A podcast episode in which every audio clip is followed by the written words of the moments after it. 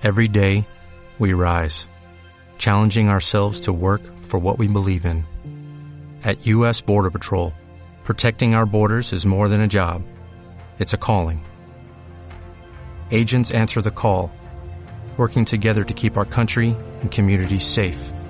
If you are ready for a new mission, join U.S. Border Patrol and go beyond. Learn more at cbp.gov/careers.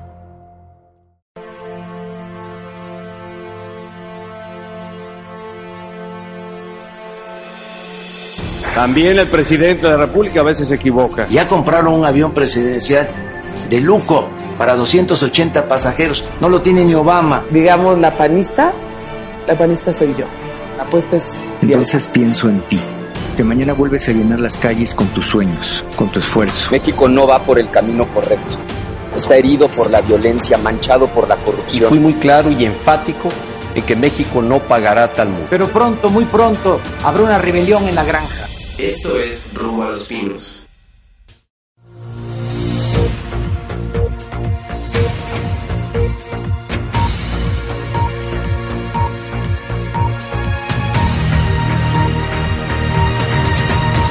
Muy buenos días, buenas tardes, buenas noches, bienvenidos a esta nueva entrega del podcast Rumbo a los Pinos y vamos a empezar como siempre con un recorrido por las noticias que dentro y fuera del país han marcado la agenda, los medios, las redes sociales y cuéntenos qué tenemos en esta semana. Muchas gracias Mario, eh, mi nombre es Víctor Aguado y pues yo les voy a platicar un poquito de lo que de lo que ha pasado en el ámbito internacional esta semana. Y es que después de haber aprobado la paz en Colombia, este, el presidente y el líder de las FARC, pues se convocó a un referendo para saber si la gente estaba de acuerdo tanto con las eh, concesiones que dio el gobierno como este acuerdo de, de, de, paz. Y pues resulta que no, que la gente después de 52 años de una guerra intensa, de miles de víctimas, de secuestrados, desaparecidos, y pues muchas pérdidas también financieras, se decidió que no. Por un pequeño puntaje, este, la, la población colombiana decidió no aceptar las condiciones que el gobierno había puesto a las FARC. Eh, sin embargo, se han, se han dado como varias posibles soluciones. La primera es un pacto nacional que regule o que intente cambiar todas estas eh, eh, acuerdos, eh, una Asamblea Nacional Constituyente específica para determinar qué es lo que procede, rescatar los acuerdos primeros de La Habana y finalmente renegociar completamente lo que fue la paz entre las FARC y el gobierno colombiano. Pues sin duda interesante lo que pasó en Colombia esta semana. Vamos a ver de esto que tú planteas, cuáles son las salidas que se construyen. Pero bueno, mientras, ¿qué pasaba en nuestro país, Diego? Cuéntanos.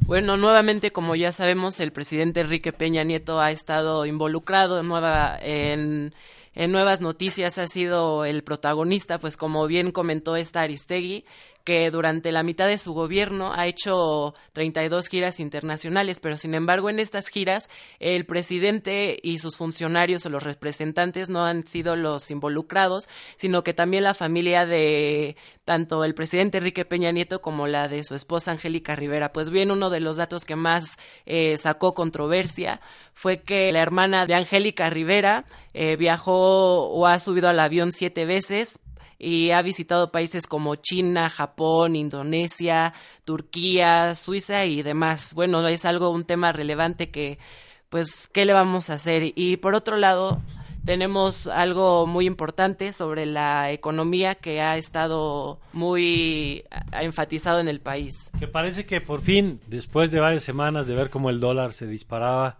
algo bueno tienes que contarnos. Así es, Mario, yo soy Alenaba y tengo que contarles que pues al fin se ha más o menos estabilizado el peso frente al dólar.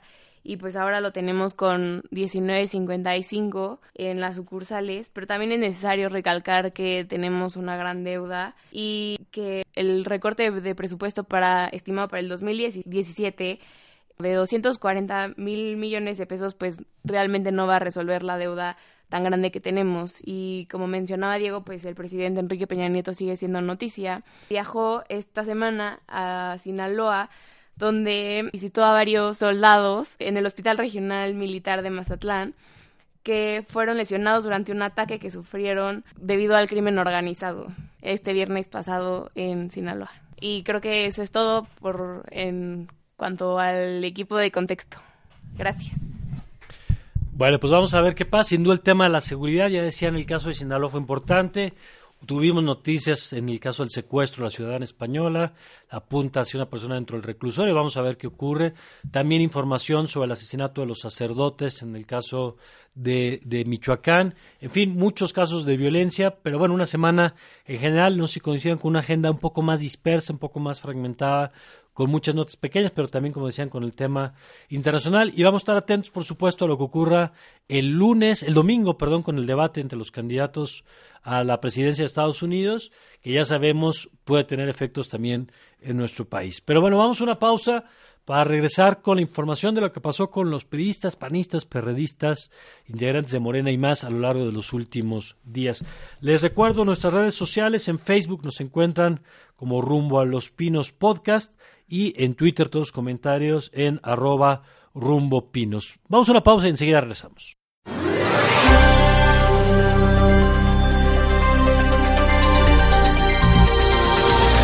Si te va bien a ti, le va bien a México. PRI, trabajando por lo que más quieres. Y vámonos con el PRI, que esta semana estuvo movidito, noticias del CEN, noticias de los aspirantes a la presidencia, secretarios de Estado muy activos, cuéntenos. Bueno, en efecto, Mario, esta semana el PRI también tuvo bastante acción, tanto internamente en el partido como sus posibles candidatos. Por ejemplo, este Enrique Ochoa, después de tres meses de bueno, ya eligió a su comité ejecutivo nacional y además los invitó a pues a redoblar todos estos esfuerzos por mejorar tanto el partido como la situación en el país en general. Pero Fer nos va a contar un poco más sobre esto. Así es, Clau. Eh, pues eh, 14 nuevos integrantes se suman al Comité Ejecutivo Nacional de los cuales ocho son mujeres y seis son hombres, ¿no? Eh, entre los destacados están Luis Vega Aguilar, que llega como secretario de Finanzas y Administración, eh, que ya había ocupado este puesto, pero en el Estado de México desde el 2004 hasta el 2011. También está Silvia Hernández Enríquez, que llega al Departamento de Asuntos Internacionales y que ya había sido senadora eh, por tres ocasiones. Y por último, pues está Jorge Carlos Ramírez Marín, quien será el representante del INE y que también es diputado federal por Yucatán. Cabe destacar que también se creó la Secretaría de la Frontera Norte, que estará al mando de Nancy Sánchez y que tratará asuntos relacionados con esta zona del país, sobre todo en estas épocas de cambios políticos en Estados Unidos y en México. Sí, esperamos que sigan pues realizando esta labor bien o a ver qué es lo que pasa. Pero en otras noticias, Emilio Gamboa también fue protagonista. Bueno, además de ser el líder de los senadores del PRI, este pues dijo que México ha alcanzado un alto nivel de inversión extranjera, que para este año se pretende que sean 35 mil millones de pesos, y esto lo coloca a México como el tercer país en, en Latinoamérica con mayor participación, un lugar histórico. Pero eso no fue todo, sino que esta semana Emilio Gamboa y su helicóptero aterrizaron en una zona prohibida, en un arrecife, para ser más claros, ¿o no, Fer? Así es, Clau. Pues aterrizaron en el arrecife Alacranes, que se encuentra en el Golfo de México y que está protegido por tener la mayor cantidad de, eh, corales en esta zona de, del país y pues ahora obviamente eh, Emilio Gamboa ya habló al respecto, ya lamentó la situación y dice que pues fue un error obviamente del parte del helicóptero. Los dueños de, este transporte ya fueron multados con dos millones de pesos. Al piloto ya se le retiró su licencia provisionalmente y también va a tener que pagar una multa de 365 mil pesos. No, sí, no, bueno, con estos del PRI que nada más no pueden porque, bueno, Excelsior hizo una encuesta en donde el 81% de las personas piensan que no importan todos estos cambios, estas investigaciones de corrupción, ellos creen que realmente no se les va a castigar, aunque haya pruebas. Y esto es muy preocupante porque recordemos que el señor Peña Nieto, pues es procede de ese país del, de este partido, perdón, del PRI, y que pues por más cambios o arreglos o investigaciones que estén haciendo, pues no, sigue, la está perdiendo muchísima credibilidad. Así es, yo creo que deben de eh, profundizar aún más en los cambios y ser pacientes para esperar a que la gente reaccione eh, y vuelva a aceptarlos, ¿no? Como en años anteriores. Y pues ya para finalizar, hablando ya un poco de cosas eh, más positivas, el día de ayer, Rubiel Ávila y Enrique Peña Nieto inauguraron el el Mexicable. ¿Y pues qué es el Mexicable? Pues es el eh, primer teleférico que funciona como transporte público en el país. Eh, se encuentra en Ecatepec y mide cerca de 5 kilómetros. Va a ayudar a la gente a que se desplace en 15 minutos cuando antes se hacía pues cerca de 40 minutos, ¿no? Entonces esto ya viene a ser una super obra eh, y que va a ayudar muchísimo a Erubiel también para irse perfilando como candidato o posible candidato a la presidencia de México. Sí, creo que Erubiel pues está como haciendo lo suyo. Sin embargo, esta semana también sabemos que Naucalpan y Ecatepec son los municipios más peligrosos y pues Aerobiel ahí tiene que hacer pues su chamba. Y pues bueno, también los invitamos a entrar a las redes sociales y ver la cantidad de memes que hay sobre este nuevo maxi cable. Hay unos muy divertidos. Eh, no sé, ya de hecho con esto de Catepec están diciendo que ya hasta se robaron el cable, que ya no va a funcionar. Así es. Eh, y pues yo creo que ya es todo por hoy. Bueno, pues ahí está la actividad de los priistas, algunos datos de la encuesta en Excelsior que sin duda tienen problemas de imagen, el caso de Gamboa y el activismo de algunos que bueno, tratan de cuidar su imagen, aunque la realidad también ahí está con este caso de la inseguridad en el Estado de México. Por cierto, vamos a ver si este movimiento de denuncia en Naucalpan, que han convocado una nueva marcha, vamos a ver cómo va creciendo el tema y seguiremos, por supuesto, atentos a Osorio Chong y a otros de los aspirantes periodistas que sabemos que esta semana quizás estuvieron un poco menos activos, pero no por ello salen de la competencia. Vamos a un corte y enseguida regresamos con más. No más. Nunca más. Ya estuvo bueno. Bye. Y después de haber escuchado a los priistas, estamos de vuelta para analizar qué ha pasado con Acción Nacional y los movimientos de sus diferentes candidatos y candidatas rumbo a la presidencia. ¿Qué nos tienen en esta semana? Hola Mario, soy Paulina y bueno, Ricardo Anaya participó en un debate con los presidentes de los partidos en el programa Despierta de Lorete Mola y donde hubo críticas, confrontación, acusaciones, reclamos. Pero ¿quién ganó el debate? Pues los que están con Anaya dicen que ganó el PAN y los que están con el PRI dicen que ganó el PRI. Entonces, la verdad, no sabemos qué pasó, pero pues los dos tuvieron la habilidad de atacar y defenderse uno con el otro. Entonces vamos a escuchar un poco de este debate para que usted juzgue y haga sus conclusiones. Este gobierno le ha fallado a la gente por donde lo veamos. En materia económica no estamos creciendo ni siquiera la mitad de lo que veníamos creciendo. Las familias la están pasando muy mal en materia de seguridad las cosas están cada vez peor. En 2018 México va a cambiar. El PRI se va a ir del gobierno por ineficaces y por corruptos y la alternativa de cambio no puede ser este populismo. México tiene que cambiar. México tiene que cambiar, pero no en el sentido que dice Ricardo Anaya, que es la reversa. México tiene que cambiar hacia adelante. He recorrido 21 entidades federativas en estos primeros 60 días como presidente nacional del... Se están creando en este sexenio más de dos millones de empleos, Carlos. Más de dos millones de empleos. ¿Cómo lo contrastamos con el sexenio de Felipe Calderón? Falso, en todo su sexenio eh, se crearon solamente un millón de empleos. Y con Vicente Fox, cerca de un millón de empleos. Es decir, con Enrique Peña Nieto, en menos de cuatro años de gobierno se han creado más empleos. Eso acredita que las reformas estructurales están impulsando la economía. Bueno, vamos con mi compañero Víctor, que les va a hablar un poco sobre Josefina Vázquez Mota. En efecto, vamos a hablar de Josefina Vázquez Mota, que esta semana fue noticia, debido a que salió una información publicada por Mexicanos contra la Corrupción, en la cual se develaba que 900 millones de pesos dados por el gobierno federal fueron invertidos en su fundación Juntos Podemos, que se dedica a, recaudar fondos relacionados con inmigrantes. Recordemos que Josefina Vázquez Mota fue candidata a la presidencia en 2012 y justamente fue contrincante de Peña Nieto, quien se presume ha sido el que dio esta lana. ¿Qué es lo que llama la atención de aquí? Que justamente en un año se vienen las elecciones del Estado de México, ¿no? Del cual Peña Nieto fue, fue gobernador y del cual también eh, hace mucho tiempo que no se deslinda la gobernatura del Estado de México del PRI. Entonces, eh, es interesante, hay que seguir viendo con lupa a ver cómo se desarrolla esta, esta situación. Por otro lado, eh, el PAN y el PRD presentaron una petición al INE para quitar el spot de Osorio Chong, en el cual se difundían unos colores bastante parecidos a los colores del PRI, lo cual se tomó como posible propaganda o, o, campaña por parte de Osorio Chong. Sin embargo, el INE rechazó esta solicitud diciendo que era eh, derecho de todos expresar sus ideas. Hablando de precampañas, pues Margarita Zavala sigue recorriendo el país buscando consolidar sus grupos de apoyo rumbo a la elección presidencial. Eh, bueno, se reunió en Acapulco con empresarios y académicos y dijo que México se ocupa, ocupa el lugar 95 en corrupción en el mundo y esto le cuesta su Producto Interno Bruto. Quiere impulsar la reforma de legalidad y ética para contrarrestar y afirma que será la candidata del PAN. Bueno, hasta ahorita esto es todo lo que tenemos del PAN de esta semana. Muchas gracias, Mario. Gracias a ustedes. Y bueno, ahí está el reporte de las actividades de Anaya, de Margarita Zavala.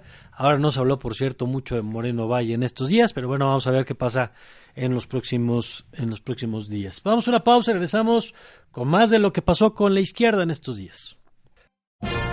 Si confías en mí, vota por Morena. Vota por Morena, la esperanza de México. Y después de haber escuchado lo que pasó con el PRI y el PAN, vámonos finalmente con la izquierda y lo que tienen en esta semana. Hola Mario, ¿cómo estás? Eh, yo soy Jacobo Salame y les voy a contar un poco sobre las, las cosas que ha hecho el PRD durante esta semana. Eh, en primera noticia tenemos al, al jefe de gobierno, Miguel Ángel Mancera, que ya nos adelantó desde ahorita, que tiene una intención muy clara para buscar la candidatura presidencial en 2018 y pues este busca lo respalden el PRD, el PT y el Movimiento Ciudadano, de lo cual habla de su gran ambición hacia esta candidatura, pero eh, lo importante de esta noticia es que no mencionó a Morena, entonces no, no planea de ninguna manera este juntarse con, con, Morena ni con López Obrador, pero él dice que cree que la izquierda tiene una gran oportunidad en 2018 para, para venir fuertes hacia la candidatura. Entonces tendremos que ver qué, qué pasará con eso y, y si Mancera logra tener el, el empuje que necesita.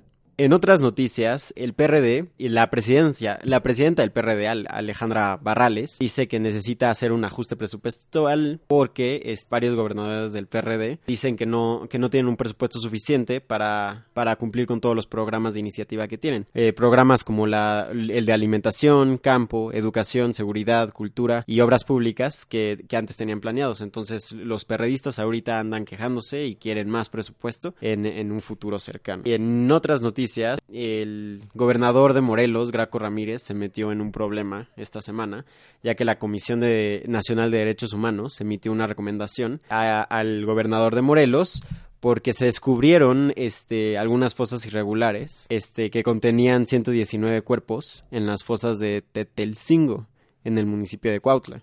Eh, al investigar más a fondo estas fosas irregulares, eh, se notó que 44 de estos 119 cuerpos encontrados eh, advirtieron que tenían indicios de muertes violentas. Entonces la Comisión Nacional de Derechos Humanos está presionando mucho al, gobernador Graco Ramírez para que entregue respuestas acerca de estas fosas irregulares que al parecer andan eh, apareciendo por todo nuestro país y, no vemos ni, ni cuándo acabe esto. Y bueno, esas son todas las noticias que tenemos que saber sobre el PRD y ahorita va a hablar mi compañera sobre lo que hizo el López Obrador esta semana. Recapitulando un poco con lo que hizo Andrés Manuel López esta semana, pues el tema principal que sacó fue su nuevo libro que habla sobre la propuesta de no construir el aeropuerto en Texcoco y sobre cómo lo dio a conocer en sus redes sociales en Facebook y destacó el, la importancia que era el ahorro del presupuesto para lo que él estaba proponiendo, que era construir dos pistas más en Santa Lucía, en vez de hacer todo el desarrollo que están proponiendo con un presupuesto mucho más alto. Eh, en otras noticias, como estaba mencionando el equipo del PAN, pues AMLO no se quedó atrás en sus comentarios y también comentó un poco sobre cómo este Vázquez Mota está recibiendo dinero de Enrique Peña Nieto y cómo no está justificado y está a través de su fundación de Juntos Podemos. Pero a la vez AMLO también está un poco siendo víctima de las críticas de los medios porque